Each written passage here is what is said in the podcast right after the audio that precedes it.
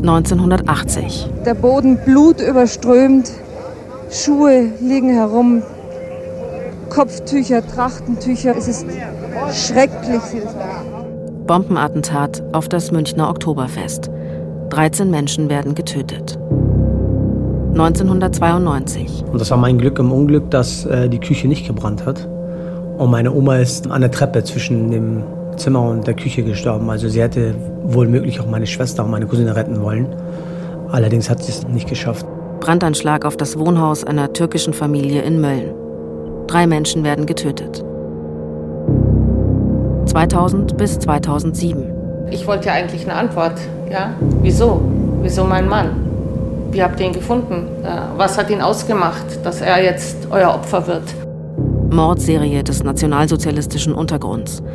Zehn Menschen werden getötet. 2019.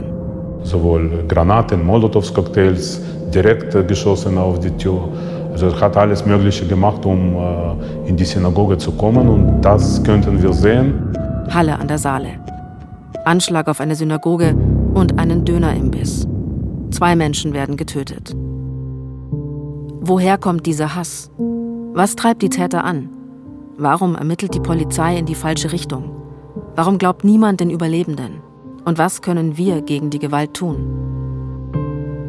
Mein Name ist Verena Fiebiger und das hier ist Rechter Terror in Deutschland, der große Doku-Podcast über vier Jahrzehnte rechtsextreme Gewalt. Von den Neonazis der 80er Jahre bis zu Alt-Right-Terroristen von heute.